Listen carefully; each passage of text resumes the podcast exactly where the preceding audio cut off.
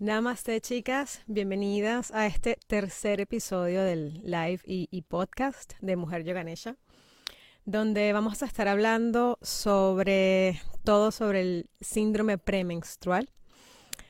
Este, esta pequeña charla es para ti si sufres de estos, eh, de estos síntomas, ¿sí? que normalmente eh, suelen afectar a un aproximado de un aproximadamente un 80% de las mujeres. ¿Sí? Eh, y bueno, que muchas veces tomamos esto como algo normal, como que es parte de ser mujer o parte de nuestro ciclo menstrual. Y bueno, quiero mm, quizás aclarar un poquito con esto qué se considera normal y qué no, eh, y cuáles son esos síntomas donde tenemos que quizás hacer un, un heads up eh, tener un poquito de, atención y saber si esto realmente es algo que a futuro puede afectar nuestra salud y, que no. Hola, por aquí saludando a los que van entrando. Estoy transmitiendo al mismo tiempo en, la fanpage de Facebook y en Instagram, por eso voy cambiando de, ángulo. ¿Ok? Em, y bueno, chicas, eh, como les comentaba la semana pasada, en el live de la semana pasada, para poder entender el síndrome premenstrual, lo primero que tenemos que hacer es entender cómo funciona nuestro ciclo menstrual. Em, y bueno, en términos generales, como les comentaba la semana pasada, el ciclo menstrual estaría dividido, digamos, en dos fases principales. Folicular y lútea, y a su vez esto lo podemos subdividir en cuatro. La primera fase folicular donde el folículo va madurando hasta que ocurre la ovulación y esta fase, digamos, de pico hormonal de estrógenos la llamaríamos eh, fase ovulatoria. Y luego seguiría la fase lútea que incluye toda la parte donde el cuerpo lúteo es el que genera la progesterona, ¿sí? Y finalmente eh, la fase menstrual, ¿sí? Que es cuando ocurre el sangrado. Normalmente estos síntomas suelen ocurrir aproximadamente una semana antes de que nos baje la menstruación. Em, y bueno, es normal que, eh, digamos, luego de la ovulación empecemos a sentirnos un poco más ensimismadas, que empiecen a bajar un poco los niveles de energía, ya que, eh, digamos, los estrógenos que son predominantes en la primera fase tienen un efecto estimulante mientras que la progesterona, que es la que está siendo producida o que la que es predominante en la fase lútea, tiene un efecto eh, más calmante. Esto no significa que nos tengamos que sentir cansadas durante toda esta fase. Si tú te sientes muy cansada, eh, quiere decir que hay algo que no está funcionando bien dentro del sistema. Una cosa es que bajen un poquito los niveles de energía, que no te sientas de pronto tan llena de vida, tan eufórica, tan, tan con ganas de... Em, de comerte el mundo y de llevar toda la acción como en la fase folicular y la fase ovulatoria, pero no significa que te tengas que sentir muy mal o, sin energía en la fase lútea. Entonces, este es uno de los primeros síntomas que tienes que estar atenta, ver que si, si realmente es normal que te sientas un poco más ensimismada, que de pronto no tengas ganas de salir a, a hacer actividades sociales, por ejemplo, lo cual es totalmente normal, a que te sientas deprimida, tirada en cama y lo único que quieras hacer sea ver Netflix. Entonces allí hay, es un momento de, que tienes que poner atención. ¿Vale? Luego hay otros síntomas, por supuesto, mucho más, eh, más fuertes. Muchas mujeres eh, pueden sentir dolor en, las lumbares, por ejemplo, un dolor muy fuerte en la espalda baja, sentirse deprimidas em, o con niveles muy altos de ansiedad, por ejemplo dolores de cabezas, ganas de comer dulce a toda hora, ¿sí? Puede ser que a lo mejor sientas alguna necesidad de comer un poco más, quizás necesites más energía, a lo mejor la forma en que te estás alimentando eh, no te está, mm, te está dando los, suficientes nutrientes que necesitas para poder tener tus, niveles correctos de energía en esta fase. Eh, pero no significa que tengas que estar todo el tiempo comiendo dulces. Si sientes esta necesidad es porque, de nuevo, repito, hay algo que no está funcionando bien dentro del sistema. ¿Sí? Em, entonces, ¿por qué ocurre esto? Bueno, el primer, digamos, los factores son múltiples realmente de lo que podría estar ocasionando este tipo de síndrome. ¿ok? Luego está el disfórico, que son estos, estos síntomas mucho más exacerbados de depresión y personas que tienen que tomar incluso antidepresivos en esta fase. ¿sí? Eh, pero por lo general el problema se da debido a una dominancia de estrógenos en esta fase, cuando realmente lo que tiene que dominar es la progesterona. Y esto sucede por dos causas principales. El exceso de estrógeno ocurre porque nuestro hígado no es capaz, nuestro hígado y nuestro sistema digestivo en general no es capaz de procesar y de, eh, digamos, sacar del cuerpo el exceso de estrógeno. Tiene que ir saliendo poco a poco hacia el final del ciclo. Em, entonces, esto se debe por supuesto, si tienes un hígado que está saturado es porque tienes una mala alimentación o estás ingiriendo quizás sustancias como por ejemplo exceso de café o comiste, tuviste, estuviste muy estresada este mes, no tuviste tiempo y estuviste comiendo, no sé, McDonald's todo el tiempo y qué sé yo. Todas estas cosas van saturando el hígado y lo que, lo que va a causar que este estrógeno no pueda ser procesado correctamente y vuelva a ingresar de nuevo en el sistema, creando un conflicto en los niveles, eh, eh, eh, digamos, en el radio que existe entre la progesterona y el estrógeno. ¿Ok? El otro factor sería eh, la falta suficiente de progesterona, lo cual también va a crear una deficiencia en este radio eh, hormonal entre el estrógeno y la progesterona. Hay muchas otras hormonas, por supuesto, que entran en juego dentro de nuestro ciclo menstrual. Eh, me estoy enfocando ahora nada más en dos porque si no sería demasiado largo, pero digamos que son las causas principales de estos síntomas. En el caso de la progesterona, generalmente su déficit se debe a exceso de estrés. ¿Por qué? Digamos, nuestras glándulas suprarrenales son las que, las que se, digamos, eh, las que producen el cortisol. ¿ok? El cortisol es esa hormona que nos hace, digamos, eh, reaccionar en un momento de peligro.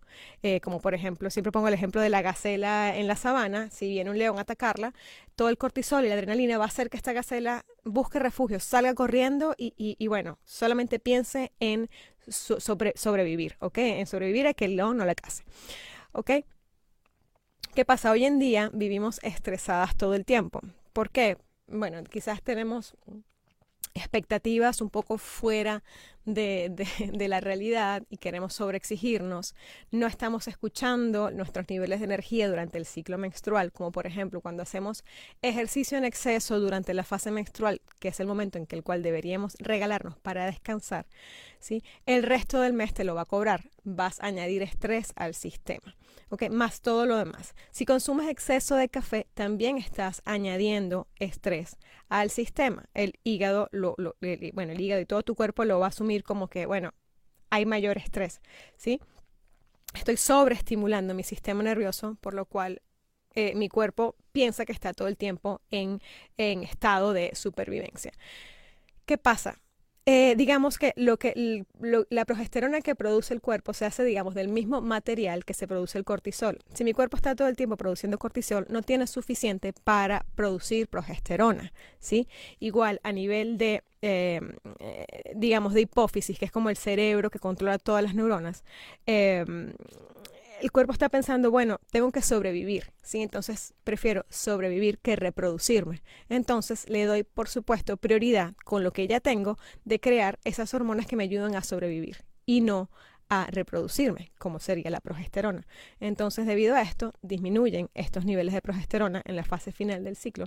De hecho, es uno de los motivos por los cuales muchas pérdidas espontáneas en los embarazos, que es algo que me pasó a mí, de hecho, eh, en la segunda pérdida que tuve, yo de hecho he tenido dos pérdidas, em, eh, fue por la falta de progesterona, ya que la progesterona es la que hace que, digamos, la pared del endometrio se mantenga, eh, eh, digamos, sana o, en los niveles eh, suficientes para poder sostener un posible embarazo.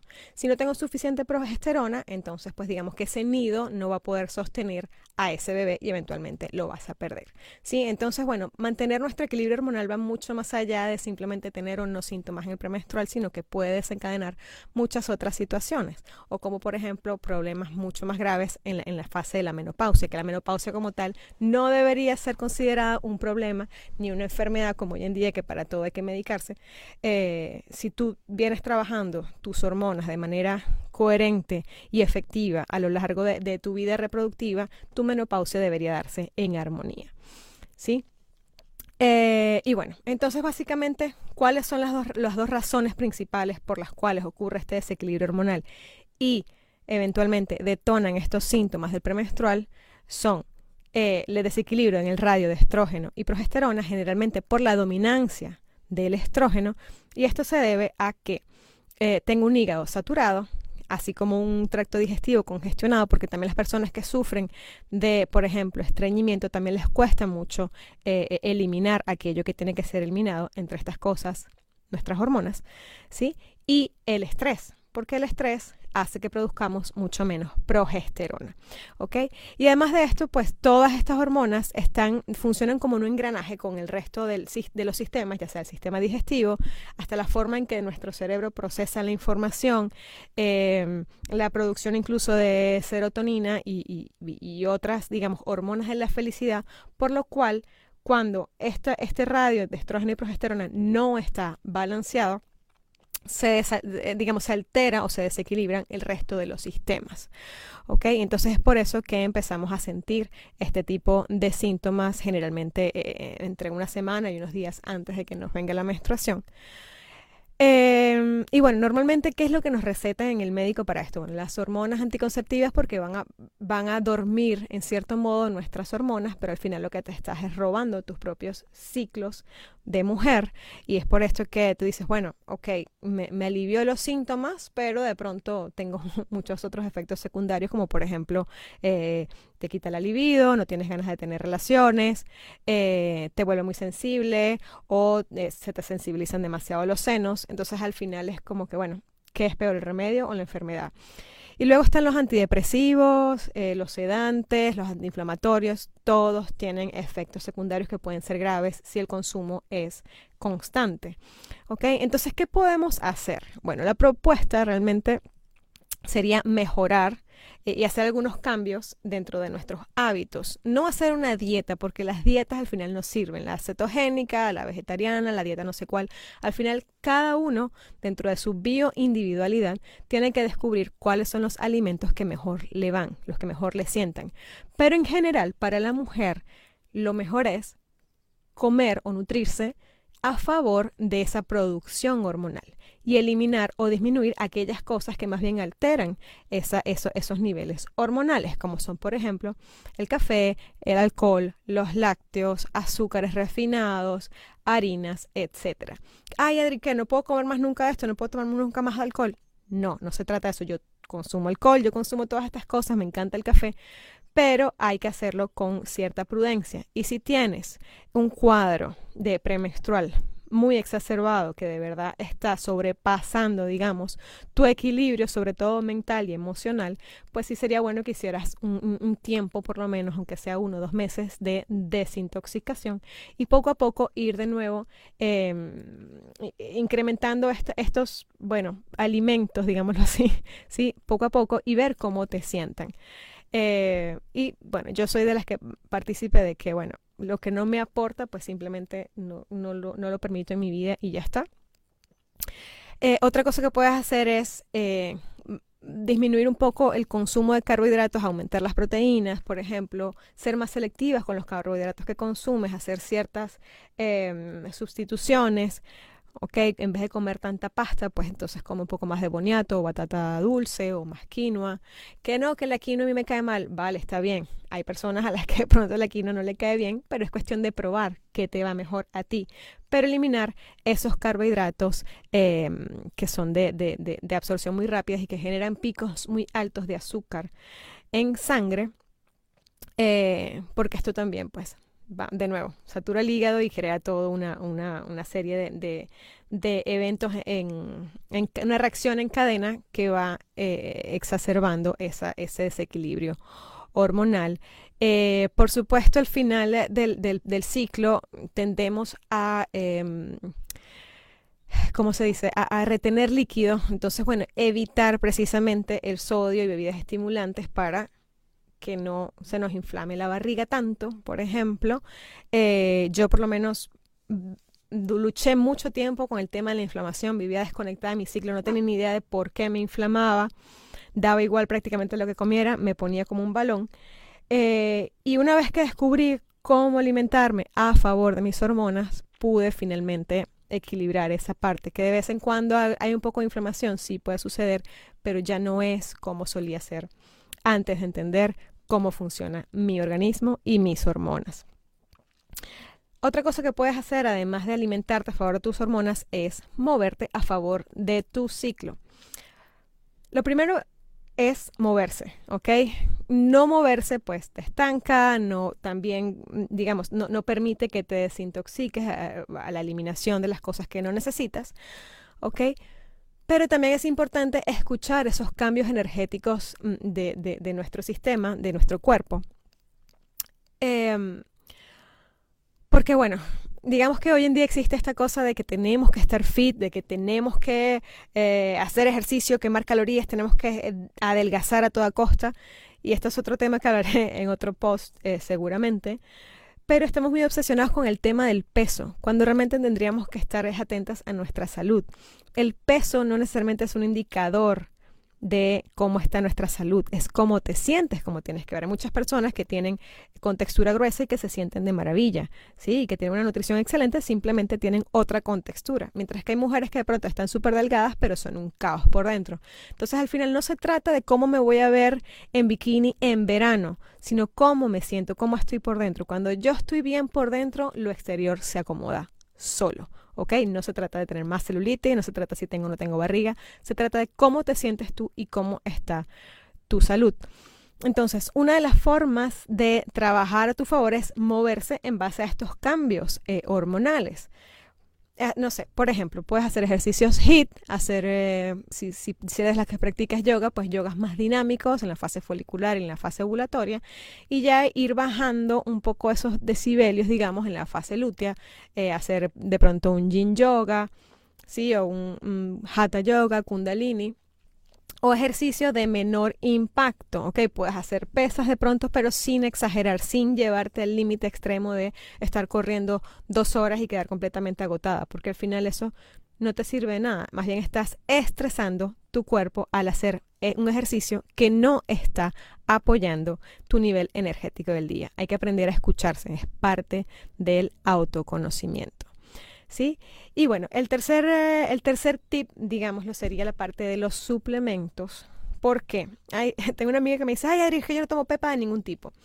Una cosa es una pepa analgésica y otra cosa es una pepa de vitaminas. Y cuando hablo de vitaminas no es una vitamina cualquiera de las que compramos en el supermercado, porque generalmente esas vitaminas no son, digamos, inteligentes, vitaminas que son un poco más específicas ¿sí? Y cada fase del ciclo requiere mayor o menor cantidad. ¿Y por qué hay que suplementarse, Adri, si yo como bien? Bueno, primero hay que ver si realmente estás comiendo bien porque hoy en día creemos que comernos un pollo a la plancha con una ensalada de lechuga y tomate y una cucharada de arroz es comer bien. Y eso no es comer sano. No digo que esté mal, pero obviamente eso está mejor que comerte una hamburguesa de Burger King. pero eh, digamos, hay muchas otras cosas dentro de la nutrición que estamos dejando pasar muchas veces porque creemos que esa, esa fotito que nos pintan de la pechuguita de pollo es la, es la ideal y no necesariamente es así. Pero bueno, el hecho es que hoy en día los alimentos no tienen los mismos nutrientes de los alimentos que, consumían nuestras abuelas, por ejemplo. ¿Sí? ¿Por qué? Porque bueno, los suelos están degradados, tienen un montón de cosas que de, de, de químicos y, y, bueno, no voy a entrar en muchos detalles, pero esos nutrientes, muchas, o sea, muchas veces la, manzana que te comes ya tiene carencias nutricionales y tú juras que estás comiendo algo maravilloso, pero realmente no es que esté malo, sino que su contenido nutricional no es suficiente para suplir según qué, eh, según qué mm, vitaminas o minerales, ¿sí? Entre estas está el magnesio, por ejemplo. El magnesio es, es fundamental para la salud suprarrenal, ¿sí? Y para metabolizar el estrógeno, ¿sí? Eh, así como para, por ejemplo, e-, evitar esos dolores eh, musculares que nos pueden dar, sobre todo en la parte de la espalda baja. Entonces es un suplemento que muchas veces eh, nos puede ayudar muchísimo, sobre todo en esta fase.